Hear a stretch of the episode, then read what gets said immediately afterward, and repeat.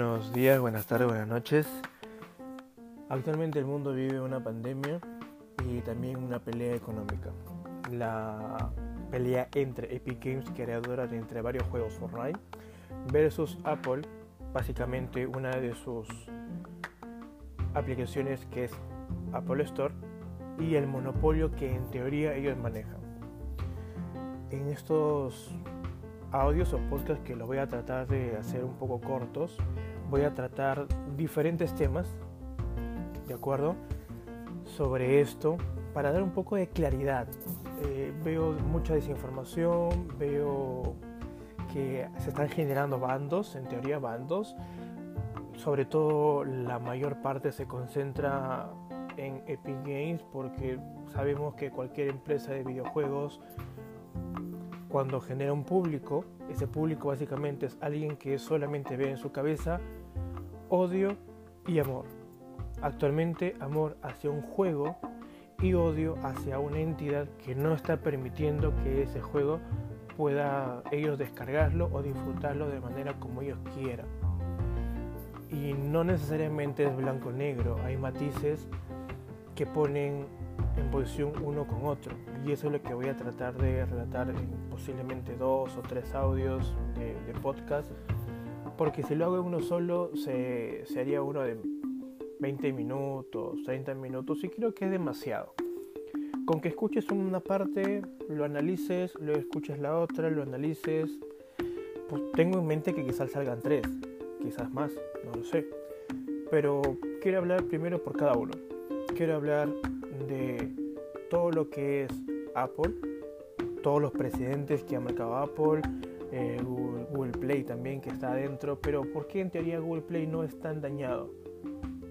Y quiero hablar de la otra parte, de Epic Games y Fortnite y también todos sus precedentes, porque no es solamente una riña entre Epic Games y Apple, sino es un tema que ellos ya hablando de Epic Games, lo han orquestado desde hace mucho tiempo atrás con otras plataformas, de acuerdo que quizás nadie lo conozca o quizás nadie lo sepa, y básicamente mm, hablando en términos un poco más generales, se podría decir que es una pataleta, hasta cierto punto, una pataleta de Epic Games queriendo obtener algo a cambio de algo mediático y obviamente mandando a sus seguidores, a sus jugadores, a hacer un tema de protesta y veo un montón de comentarios lanzando de la A hasta la Z, sobre todo de niños, de jóvenes que en teoría no tienen esa, esa madurez de poder ver las perspectivas grandes que hay de detrás de todo esto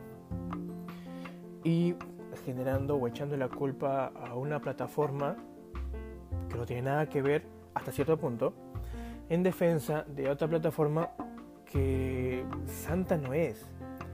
Una plataforma que tiene un historial de haber hecho muchas cosas como ellos han querido para su beneficio de ellos como empresa. Entonces lo que quiero tratar en este video son un poco Apple y los demás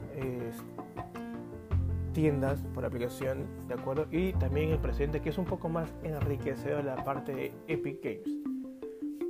Al final construiremos una opinión, es válido tomar una posición, no sé, deseas estar del lado de Apple y en teoría su famoso monopolio, o estás de del lado de Epic Games y el evitar las reglas antiabusivas, el generar eh, costos indebidos. Ahora, si tú te pones a leer básicamente el preguntas y respuestas que ellos han colocado, eh, si tienes un poco de noción o un poco de juicio crítico, te darás cuenta que palabras más, palabras menos, para Epic Games el cobro de las comisiones que tiene Apple no es abusivo, arbitrario y más o menos un robo. Y esto obviamente polariza a la gente, genera fricciones, como ya le hemos visto, Actualmente se están sumando más empresas dando un apoyo hasta cierto punto a Epic Games, pero básicamente todo esto se resume en algo muy puntual, el dinero. Las empresas que se han sumado a esta pelea son empresas que generan mucho dinero, por las transacciones que hacen y obviamente ven en este 30% un problema porque vamos a suponerlo, vamos a hablarlo en dinero. O sea, yo te estoy vendiendo ropa, por ejemplo. Y al venderlo ropa, yo tengo que ganar un dinero.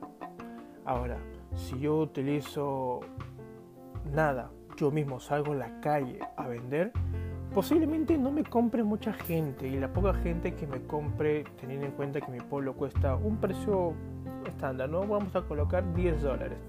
Yo vendo mi polo a 10 dólares, salgo a la calle, no mucha gente me va a comprar, pero esa poca gente que haya me va a pagar directamente mil o 10 dólares sin más.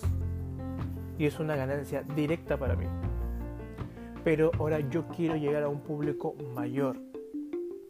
Yo quiero que mi consumo, en este caso la ropa que yo estoy ofreciendo, tenga más masa de gente viéndola y por ende también comprándola. Entonces recurro a una tienda que tiene prestigio, que tiene nombre y que convoca gente. Y le doy mi polo. El polo se sigue vendiendo igual a 10 dólares, pero esta tienda me dice, mira, yo estoy dando la imagen por tu polo yo estoy atrayendo a la gente para que compre tu polo. Entonces, tu polo cuesta 10 dólares. Pero, como yo estoy haciendo varias cosas, entre tantas publicidad, marketing, imagen, para que tu polo salga a la venta, yo tengo que cobrarte por eso. Entonces, para el usuario, polo 10 soles. Para mí me dan 7 dólares y ellos como tienda se quedan con 3 dólares. Eh, si lo vemos de esa forma, es algo totalmente legal, totalmente obvio. Si yo he construido una empresa que tiene imagen, que tiene prestigio y convoco gente y hay alguien que no tiene esa capacidad y quiere usar mi plataforma, mi tienda para que más gente adquiera su producto, tengo el total derecho de cobrar una comisión.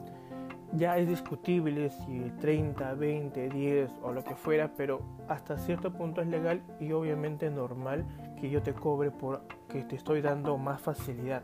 Y encima, si yo veo que tu polo está siendo muy vendido, ya no lo coloco en la parte quizás un poco de atrás, lo, poco más, lo pongo más adelante.